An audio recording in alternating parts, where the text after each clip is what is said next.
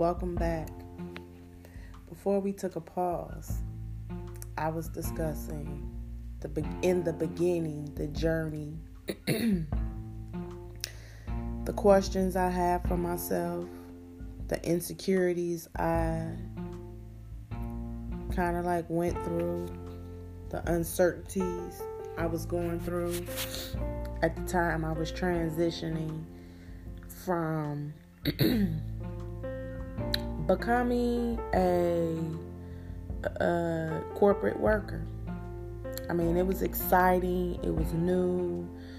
We were in constant meetings and constant motivational speeches and I believe the song at the time was it's crazy and it's, this is no promo for no one but the song that was out at the time was I Believe I Can Fly by R. Kelly. And I say that it was, you know, a, a, a extraordinary time in my life because here I am in this class and we're having meetings, constant meetings and constant motivational speeches and we going to we're constantly going to all these different classes and one of the classes we went to was that just stuck out in my mind was the theme was don't pass the puck. And in my mind i was like i never forget i was like well what does that mean? Don't pass the puck. And when the instructor broke it down they broke she broke it down like you know be responsible for yourself. Never push your job or something that you're don't don't never never place your job what you're supposed to be doing on the next person. And that that that quote just it stuck with me for my whole entire career. Don't pass the puck but what what what was like another thing that really stuck out in my head and was really extraordinary was um, the then going into the casino the um, the president or vice president or I don't think they had they all had their positions at that time because everything was so new and everything was changing day by day. Everything was just it was changing. But anyway, he he he would come in like our last our final three our third our last 3 weeks of our course. They were kind of like trying to get everybody pumped up and motivated, get the jobs going and you know you guys are doing a good job and they came in and they shared their stories of where they came from and how long they had been in the casino industry and what brought them in the casino industry and how it changed their life and how it impacted their life. And what he he he described everything through music. And it was so amazing to me because I'm looking at him like, okay, he's a white guy for one, and he was homeless. And he, and he said this. He said, "I come in here with a lot of people. We come, we were homeless at one point in time." And it just it it just it, it stuck it stuck in my heart like it was so unreal because I'm like, here are these people, these big time people. They seemed like they were big time people to me, and he was homeless, and this the casino did this for him. You know, he's now the president of this casino, and he would come in every day, and he, before he would get up on stage, he would introduce himself and you know give us a pep talk or whatever, but he will always play I Believe I Can Fly. And like I said, it is no promo to, you know, the artist or what he's doing, even though I think he's a good artist, but I we all understand he's going through a lot of turmoil these days. But it was just amazing to me that, you know, our R&B singer had this type of impact on, you know, he crossed over to have this type of impact on our vice president. And I guess it was kind of like, um, it was shocking. It was unbelievable for me because he said he was once homeless.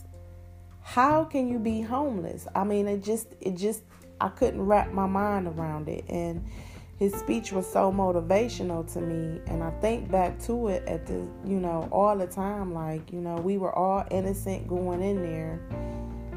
We didn't know what we were doing. I know I didn't know what I was doing. I wasn't rambling. I was just expressing myself. I was really, they gave us the opportunity to, it was just an exciting time for me because they gave us the opportunity to get in front of the camera and say our name, express ourselves, tell tell where we come from, our backgrounds, um, what our goals were, what did we, you know, they were asking questions like, well, what do you what do you get out of this? What are you gonna what what do you want to achieve? And my goal was never to become like um, a supervisor, or a pit manager, or a vice president or a president of the casino.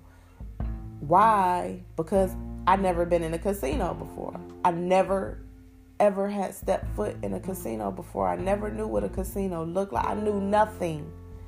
I went into this business knowing nothing. So, looking back and reflecting on everything that I went through, um, I'm excited. I'm proud of myself. I'm not going to say it was easy. It was a lot of bumps. It was a lot of bumps. And it was a lot of um, self reassuring that I had to do. Um, the first two years were like the hardest two years because it was like I, I know customer service, but this is a whole different breed of customer service. This is like some real, really, really, really, really. This is a different. Um, oh my God! It was a different machine I was in. A different time. A, it was just different. I'll never forget the first day we opened. Like I'm trying to get you guys to imagine what it's like to go into a classroom. We going in a classroom, it's like 50 people, it's six tables and uh, six different instructors teaching 50 people or 10 people on each game how to deal this game. Now they told us we learned the fundamentals of the game. We learned how to cut the chips. We learned the payouts. We learned the the um, stick calls. We learned how to go around the table. We learned everything about the game. I mean, they drilled it in us to the point where we had contests, cut check contests. Who would win? If you won the cut check contest, you can go to Vegas and deal in Vegas. If you did this, you can go to Atlantic City and deal in Atlantic City for a week. Paid vacation, we pay for everything. We just want you to experience this. And I am one of the ones that, you know, I got a chance to experience Vegas. I had to work. We had to work. I won a trip to Vegas because I did so good in class. I won a trip to Vegas and um you know, that was an experience within itself, but what I what I don't think we were taught and we were prepared for was the opening day. Oh my god opening day was like crazy. I don't think anybody was prepared for opening day. Nobody.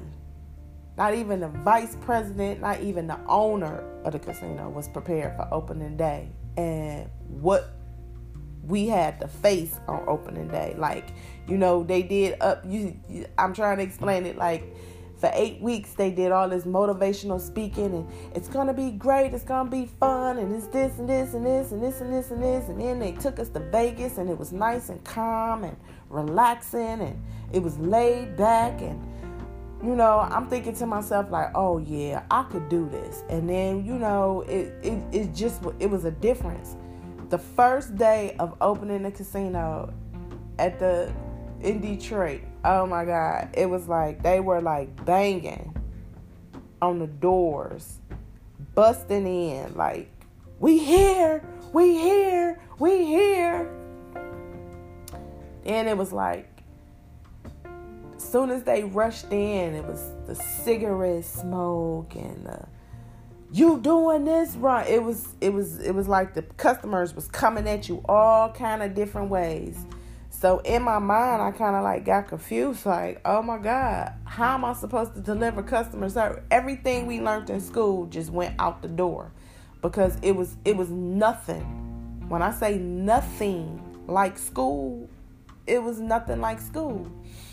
And I say that to say it's like life. We go through school, we go through middle school, we go through elementary school, we go through middle school, and then we get to high school, and then we graduate, and then they tell us life is this. All through school, the first 12 years, life is this, life is, life is that, life is life is life, is beautiful, is this, is this, is this. And then you get out there in life, and it's like, wait a minute, my teacher didn't tell me I was gonna have this person yelling at me because I made a little mistake, and I didn't have my teacher tell me or my instructor tell me that, you know, this person was gonna feel like this because I responded this way, and you know, it the customer service. I I, I struggled trying to get. Um, I struggled trying to match customer service with what I was taught in school or in training. I struggled with that for the first two years. It was really, really, really, really, really hard. And I'll never, ever forget the first day of work. Oh my God. I'll never forget the first day of work. I went in, I did my eight hours. After eight hours, I clocked out. I got in my car and I said, Renata, what the fuck are you gonna do now? Because we are not coming back tomorrow. I remember saying that to myself, like, I'm not going back. And I remember driving to my aunt's house. And in the process of driving to her house, I was thinking, you gave up, you, you told, the, you told the, uh, the post office, you know, that you didn't want to do an, another 90 days. You didn't want to continue trying to get hired in as a permanent worker there. You met all these good, cool people, and you know, you're in a different environment now. You dealing with people from all over the world. You got instructors from Vegas. You got uh instructors from Atlantic City, you got people from New York, you got, you know, you got a whole new group of friends, a whole new diverse group of friends. And then you telling yourself, I'm not going back in there tomorrow.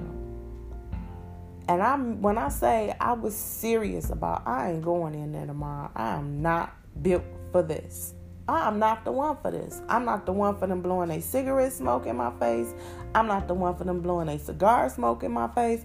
I'm not the one for them telling me I got an attitude problem. I'm not the one them I'm not the one um I'm not I'm just not the one. I am not the one. I do not want to hear you need to smile. I'm not the one that needs to hear you need to do this, you need to do that because it was like just the first day it was like they breaking down my self-esteem and this is not what we were taught in class. In class they said it was gonna be all you know peachy you know it was gonna be this. It wasn't gonna be no just you know skate. It wasn't gonna be a a good you know smooth ride. You was gonna have a few bumps but they didn't say the whole eight hours was gonna be bump bump bump bump bump bump bump bump bump bump. bump that's how the whole eight hours was. And then on top of that, they wanted us to work not five days, six, and sometimes seven days. And the reason they wanted us to do that is because so many people quit the first day. within the first month going into the casino, we had over, I'm going to say, a thousand employees ready to go, ready to work, ready for this, you know, this new challenge, this new, you know, this new endeavor in life. Within the first, and we opened in July of 2000, no, we opened in July 99. By August of 99, we had less than 500 dealers. So you lost, you figure, you know, that's how bad it was. And I remember going to my cousin's house that night telling her, I'm not going back in there. Fuck that job. This is nothing like what they explained to us. They tricked me. They tricked me. That's how I was feeling. They tricked me into this.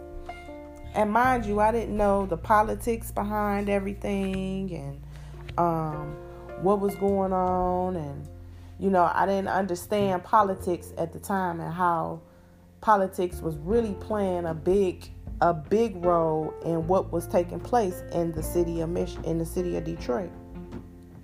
So, you know, fast forward to make a long story short, I went in the next day. Why? Because I felt like my back was against the wall. I didn't, I couldn't, I put myself in this position and I couldn't turn around. Like, how you gonna quit the first day?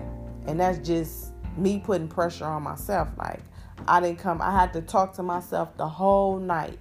Like, you didn't come this far. You didn't go through these classes. You didn't, you didn't drive all the way up here to quit the first day.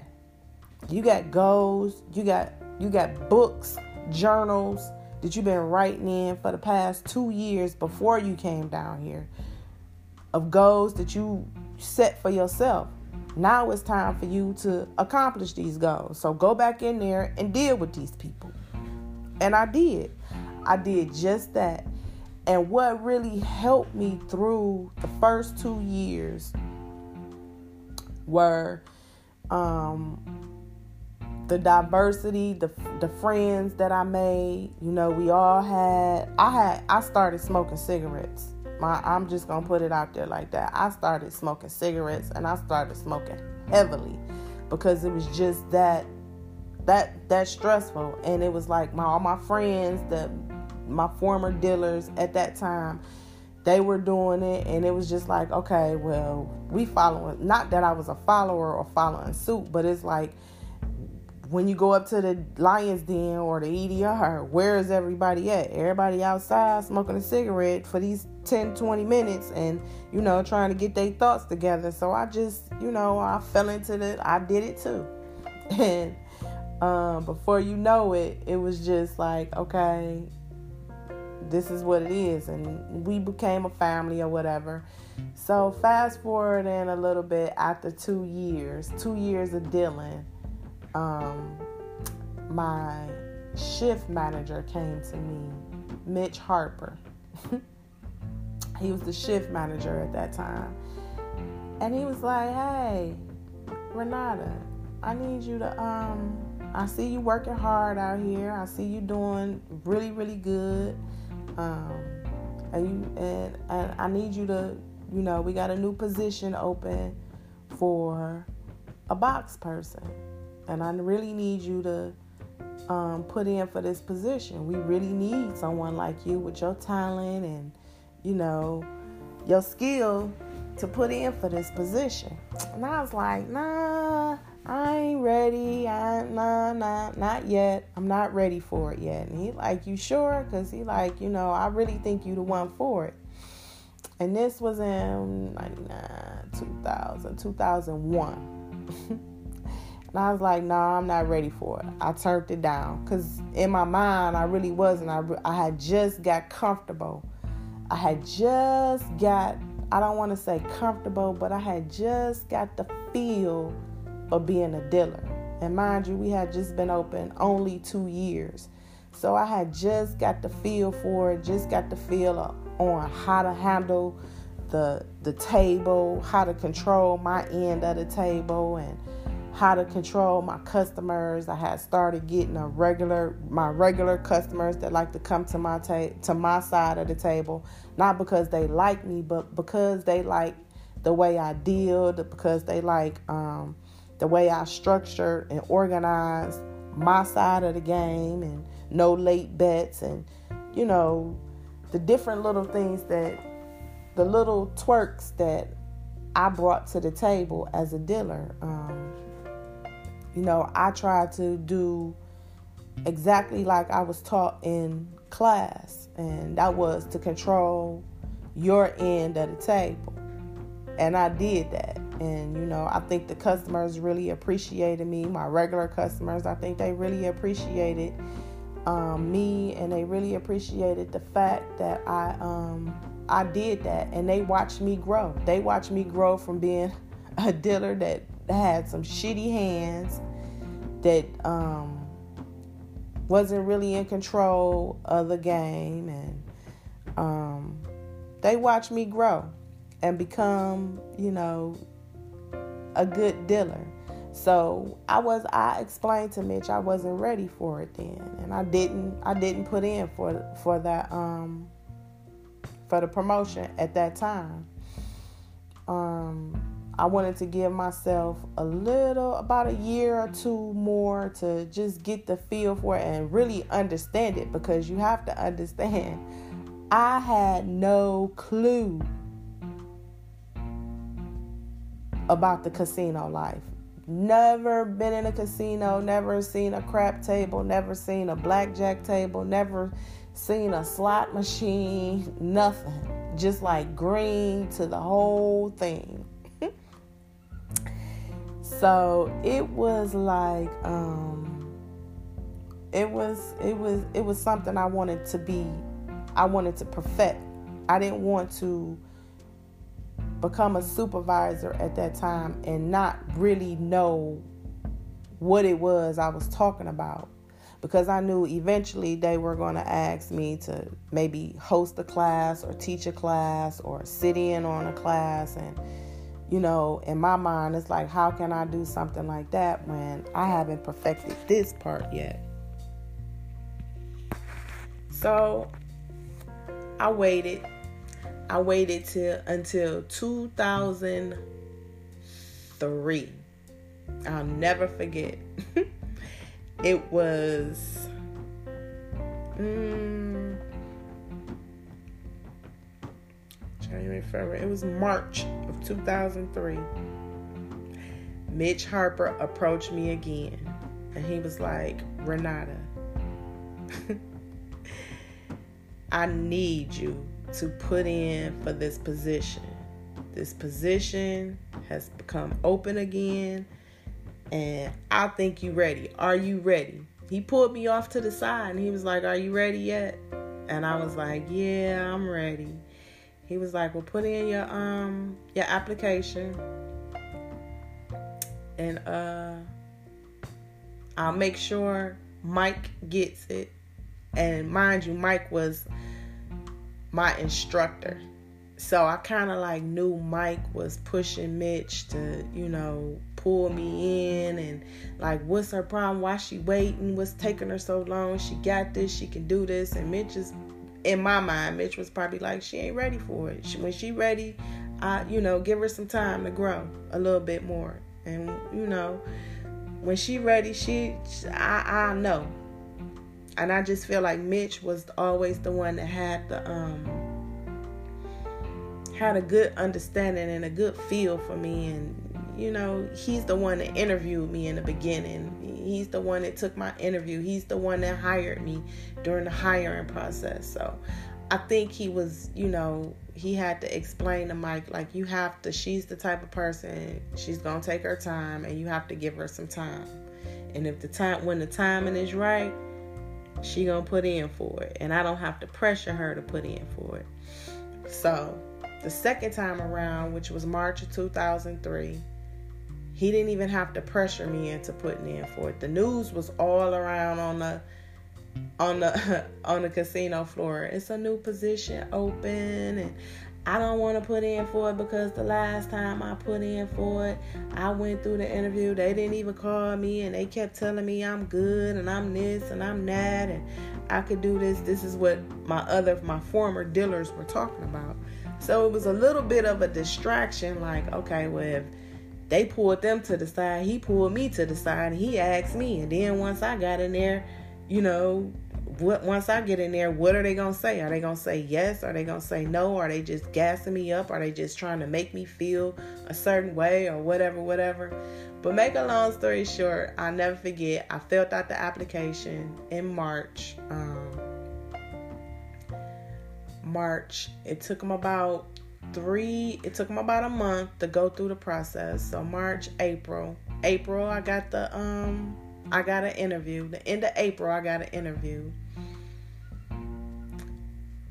And fast, the end of April, I got an interview. April 2003. Wow.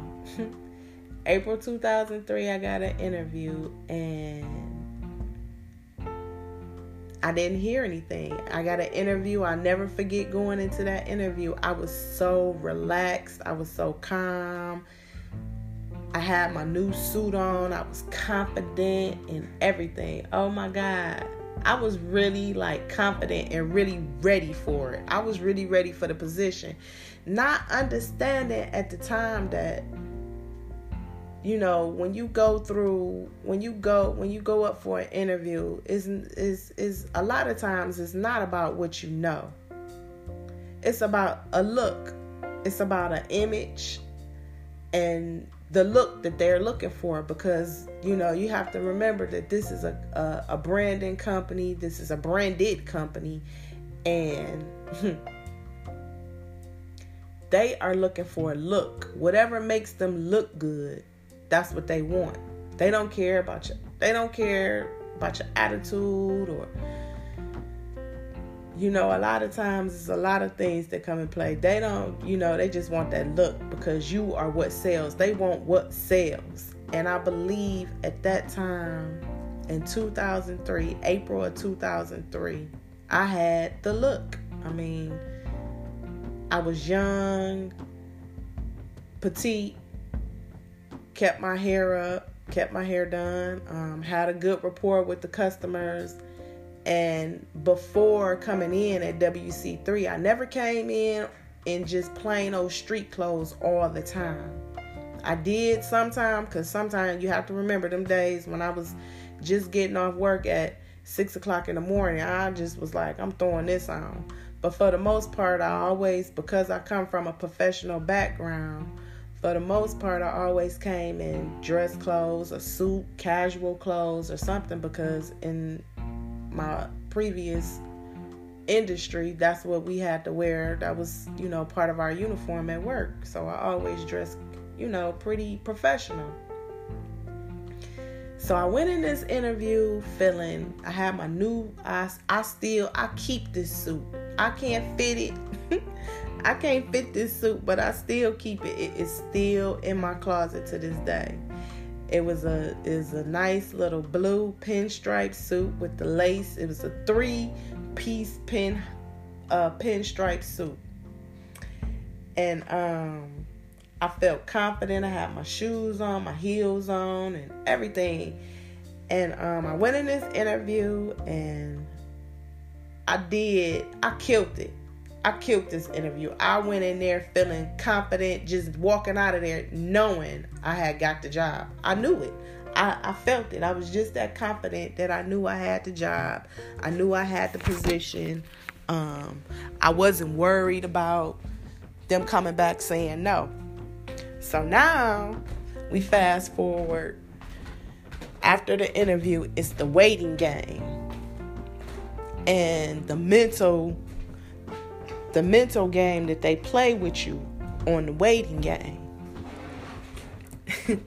so we did the waiting game. Remind you, I said this was April. I got the interview the end of April. I had to wait all the way through May. And May, I'ma say maybe the third, second, third week in May. It's when they called me up Christina called me up. Christina, she was they call her Red. She was the shift manager. She called me and she said, um, Miss Boyd, so uh, we made our final decision and you know, you made the cut.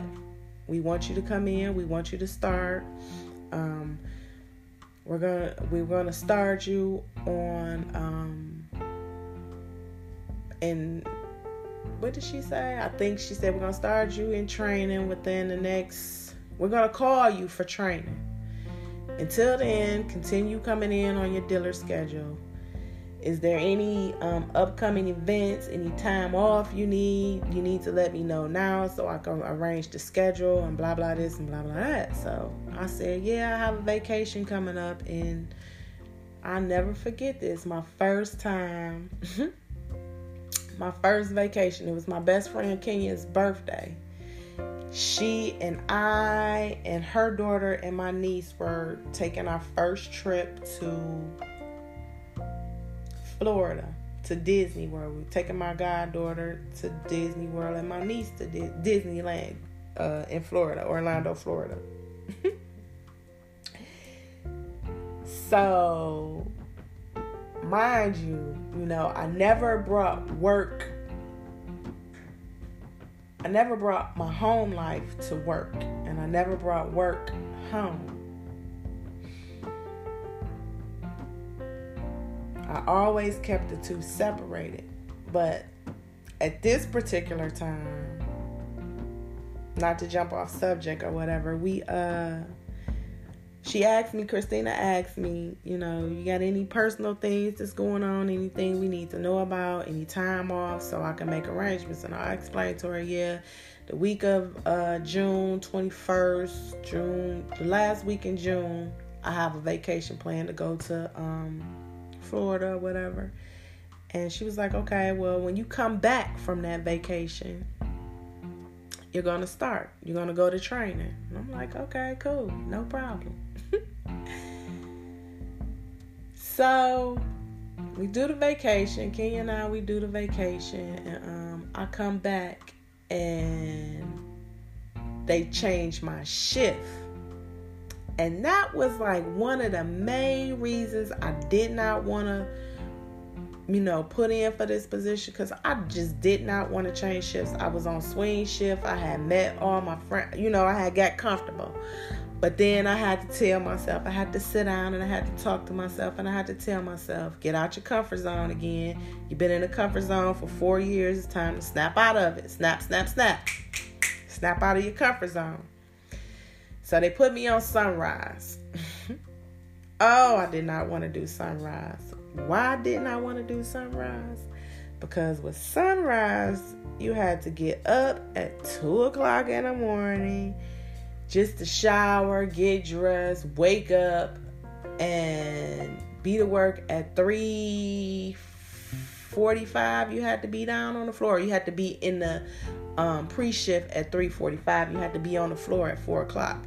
So me like i said being the type of person that i am that meant i had to get up at 2 o'clock in the morning i had to shower get dressed and i had to be at work at 3 o'clock in the morning because once again i had to have my coffee i had to sit in my car i had to do my meditation i had to do all of these things before i go in it's just a part of me. It's something that I have been doing since I was working. And that's like, that was like, I started working in the hair industry from Maryland at like 17, 18. So I've been doing that for a long time. It's just, it comes second nature. It's like brushing your teeth. I have to do it. And, um, I didn't want to go on Sunrise, but like I said, I took the position and I went on Sunrise. And in my mind, I was thinking, okay, well, we're gonna have another two, we're gonna have at least two week course on how to do this or whatever. No. Christina said, come in for your training today at 12 o'clock. And you start work at four o'clock. I was like, what? I do training. How many hours of training? She said, you're going to do four hours of training. And then you're going to be in, you're going to be at work at four o'clock. So that meant you can't, I'll remind you, I was a dealer. I got off work from swing shift at four o'clock in the morning. Four o'clock during my swing shift shift, she called, she came down and she said, I need you to be here at 12 o'clock for your training. So that meant go home, shower, get some sleep, do whatever you got to do, but be here at 12 o'clock, 11, 11 15 in my mind. Be back at 11 15, do your four hour training, go home, get some rest, and then turn around and come back at 4 o'clock in the morning. I never forget my first day starting as a supervisor was July 7th of 2003. No, I'm sorry. My first day starting as a supervisor was July 9th of 2003. July 9th of 2003. Special day. Crazy day. And we'll get more into detail on that day later on. But um that was my first day becoming a supervisor. And um going onto that floor, I'll never forget because I had to be there at three o'clock, 3 a.m. And Mitch was the supervisor, the shift manager, and he gave us this pep talk. And um we always had a pre-shift meeting and when he got up there and spoke to us, he really hit home each and every time. I always look forward to our our pre-shifts. Like I never got a chance to it um to tell them. You know, I never really got a chance to say goodbye to them. I never got a chance to say, you know, I really appreciate all the pep talk, all the meetings, I never got a chance to say those things to them because on July 9th, 2003, my daughter was born. and I know you guys are probably like, Your daughter was born. How was your daughter born? How was this and how was that? And how this and why this and why that. But yeah. And um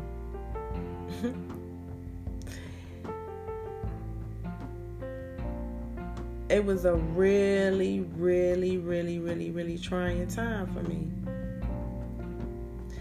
because I had family issues going on. Deeply, deeply, deeply rooted family issues going on. Nobody knew about them. Nobody knew about them. And it's like, I'm just today in 2019 ready to talk about it. I'm ready to talk about it because it's my story. It's a true story. Everything that I'm saying really happened in my life. And it's just my version of it. And um I just, you know, I want what I what I want out of my podcast is to you know, have deep conversations about real things. And what I'll do is I'm going to open up myself. I'm going to open up myself cuz I'm an open book. And I'm going to talk to you about um you know, my life in the casino business and you know, some things, some of my personal life stories and life journeys that happen outside of the casino. Um, so, yeah, that is the beginning. And that is why I named this podcast The Beginning. In the beginning. In the beginning is a reflection of what took place in the beginning what brought me to Michigan, what brought me to corporate America, and um, why was I so driven? That's a question I have. I have. I I, I struggle with, but it's necessary for me. Why am I so driven? And you know why do why is it at times I feel like I'm driven but I just have not accomplished everything that I want to accomplish. Even though I have written everything down and I have a I, I have notes, I have books, journals that I have just written goals down. I still have them from 2000 2000 from 1997. I'm still finding like little books and stuff. And I still finding that, you know, I marked everything down, I accomplished them, and it's like, where do I go from here? Where am I at? It's like I'm I'm stopped. I'm on a boat. I have the anchor, so the boat is at a standstill, and I'm trying to figure out where to go from here because I accomplished everything on my bucket list. And now I'm at the point where I'm in the process of making a new bucket list. And it's like, okay, Renata, how are you going to accomplish this, this, and this? And I'm having these conversations with myself, constantly reinforcing myself that I can do it because I did it before. Only this time I won't make all the um what I like to what I call bad decisions. Like, you know, looking back some people may say that wasn't a bad decision. I would, I, you did better than I would have did, cause I would have, I would have messed this up, and I would have did this, and you did the right thing. You did this, this, and this, and that's how this, this, and this is supposed to go.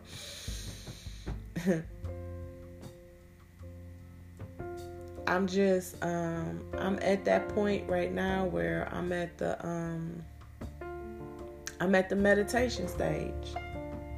I'm at a happy place in life and trust me everything I just expressed to you um it was things those are the things that took place in my version of how I got started in the casino business. And I talk about that because it played such a humongous role in my life. And then later on, we'll talk about love, life, and relationships and um, the things, the relationships that that I that I uh, that I dealt with, and who I know and who I really don't know, and who I would like to know at this point in time in life and why I would like to know these people or this person and um yeah. And I say that because I've been on uh, social media for about um, few years now. And on my little post or whatever, I make little com I make little posts and I post pictures and I post pictures of certain people and of certain things, and it's not because I know them or anything like that, but there is a strong connection, a deeply rooted connection, and um, I have a serious concern about the injustices that go on in America. So, you know, later on in my podcast, in the future, we'll talk about different issues as they come about. You know, I'll discuss them and, you know, give you some insight on what I think about them. What I think is a, is a question you might have or you might want to know. I'll answer it. Um, so, yeah, thanks for listening and please give me some feedback.